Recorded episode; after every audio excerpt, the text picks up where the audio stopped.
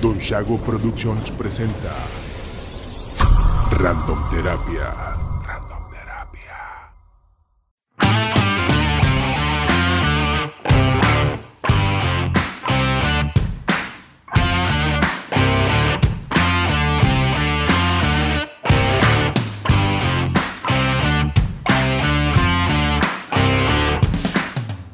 ¿Qué tal chavalones? Bienvenidos una vez más a Random Terapia, el lugar donde conoces la historia y los datos importantes de tus canciones favoritas. En esta ocasión nos vamos a transportar directamente hasta la década de los 60, en concreto a 1967, año en el que salió al mercado un sencillo que aunque al principio tuvo muchas trabas, terminó por convertirse en un éxito que hasta el día de hoy nos sigue alegrando y poniendo de buen humor nada más escucharla. Antes de iniciar te pido que nos dejes tu like tanto en el canal como en la página y que compartas el contenido de los mismos, ayúdanos a seguir creciendo. Sin más que añadir, déjame ponerme cómodo, destapar mi caguama, encender mi cigarrito y comenzamos con los datos.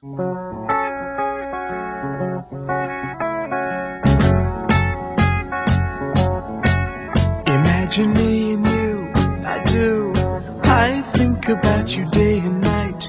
It's only right to think about the girl you love and hold her tight. So happy together. Historia.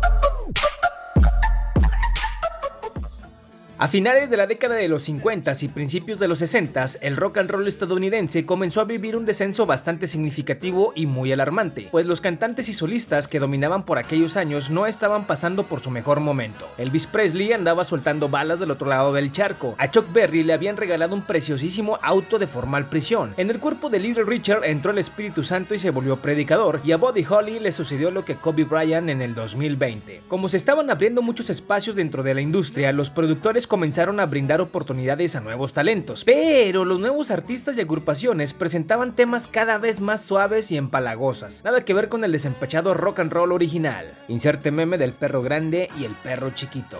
Todo esto le dio oportunidad a bandas inglesas de brincar el charco y establecerse en los Estados Unidos con su rock armonioso y simpático.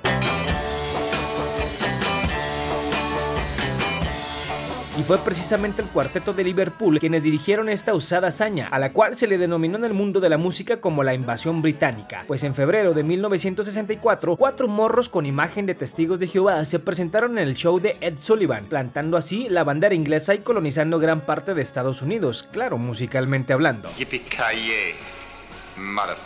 Así es como empezó el reinado de los escarabajos por tierras americanas, trayendo consigo sonidos diferentes como el de los Rolling Stones, The Animals o The Who. Pasaron los años y los de Liverpool mantenían su hegemonía. Sin embargo, como el título de este capítulo es Happy Together y no cuatro morros en traje que conquistan Estados Unidos, vamos a brincar en el tiempo hasta 1967, donde los escarabajos recibirían una cucharada de su propio chocolate, pues en aquel tiempo andaba por ahí una reptiliana banda americana llamada Las Tortugas, que a paso lento pero constante venían conquistando una fama medianamente popular gracias a su tendencia musical rock folk. Luego de comenzar a asomar la cabeza por las listas de popularidad y tras una gira bastante extenuante, el caparazón de la banda comenzó a quebrarse, pues sus canciones ya no estaban pegando tanto como sus primeros tres sencillos, y algunos de sus miembros terminaron por abandonar la banda. Sin embargo, como dicen que los reptiles tienen la capacidad de regenerar sus miembros cuando estos son cortados, lo mismo sucedió con la banda, pues al poco tiempo ya contaban con nuevos miembros que llegaron a sustituir a los desertores. Y como que sabe esperar todo le llega y más vale paso que dure que trote que canse, Diosito tenía reservado un gran premio por mérito a los integrantes de The Turtles, quienes tuvieron un acercamiento con Gary Bonner y Alan Gordon, compositores de Happy Together, los cuales, a pesar de haber presentado la composición a diferentes grupos antes que The Turtles, todos les habían negado grabar la canción, porque para empezar, el demo sonaba más feo que canción de Poncho de Nigris y además daba la impresión de ser una mala copia de algunos éxitos de las agrupaciones británicas. Sin embargo, con la ayuda de los miembros y quizá por un poco de compasión, la banda tomó y grabó Happy Together, no sin antes realizar una gran cantidad de cambios y arreglos de la estructura original. De esta manera logró ver la luz esta hermosa y siempre positiva rola con la cual las tortugas lograrían algo que solo pudiesen haber soñado tras colocarse algo de hierba de la buena. Meterle un sopapo tan grande a The Beatles que los destronaron en las listas de popularidad en aquel entonces. Eso sí es de gangsters. The Gangsters. Como dato extra, Bonner y Gordon compondrían tres sencillos más para The Turtles: She Rather Be With Me, You Know What I Mean y She's My Girl. Sin embargo, ninguno alcanzaría el éxito de Happy Together. Galardones. Happy Together no solo fue un hit, fue un home run por todo lo alto. A lo profundo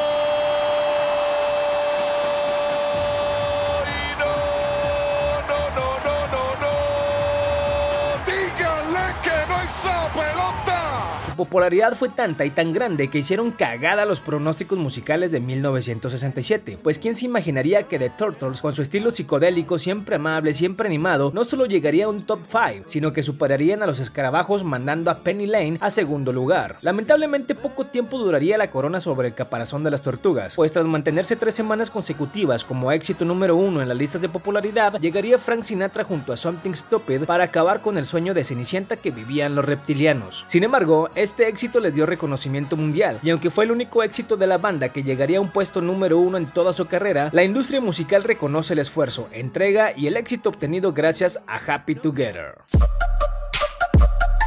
Legado. Luego de haber conseguido el sueño de cualquier banda a nivel de las tortugas, estas terminaron por tomar caminos separados para principios de la década de los 70. Sin embargo, le habían dejado al mundo una simpática rola que sigue utilizándose por todo el mundo, desde anuncios publicitarios hasta series animadas e incluso a lo largo y ancho de Hollywood. Pues la alegría tan ridículamente melosa y lo simple de su melodía la convierte en acompañante perfecta para muchas situaciones que viven los personajes de las películas en las que se ha utilizado.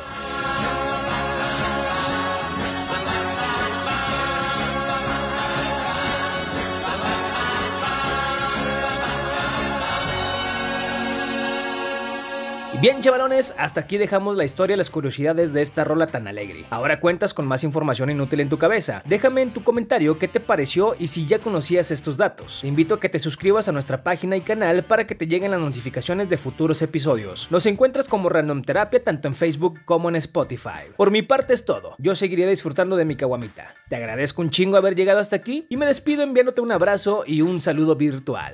Bye.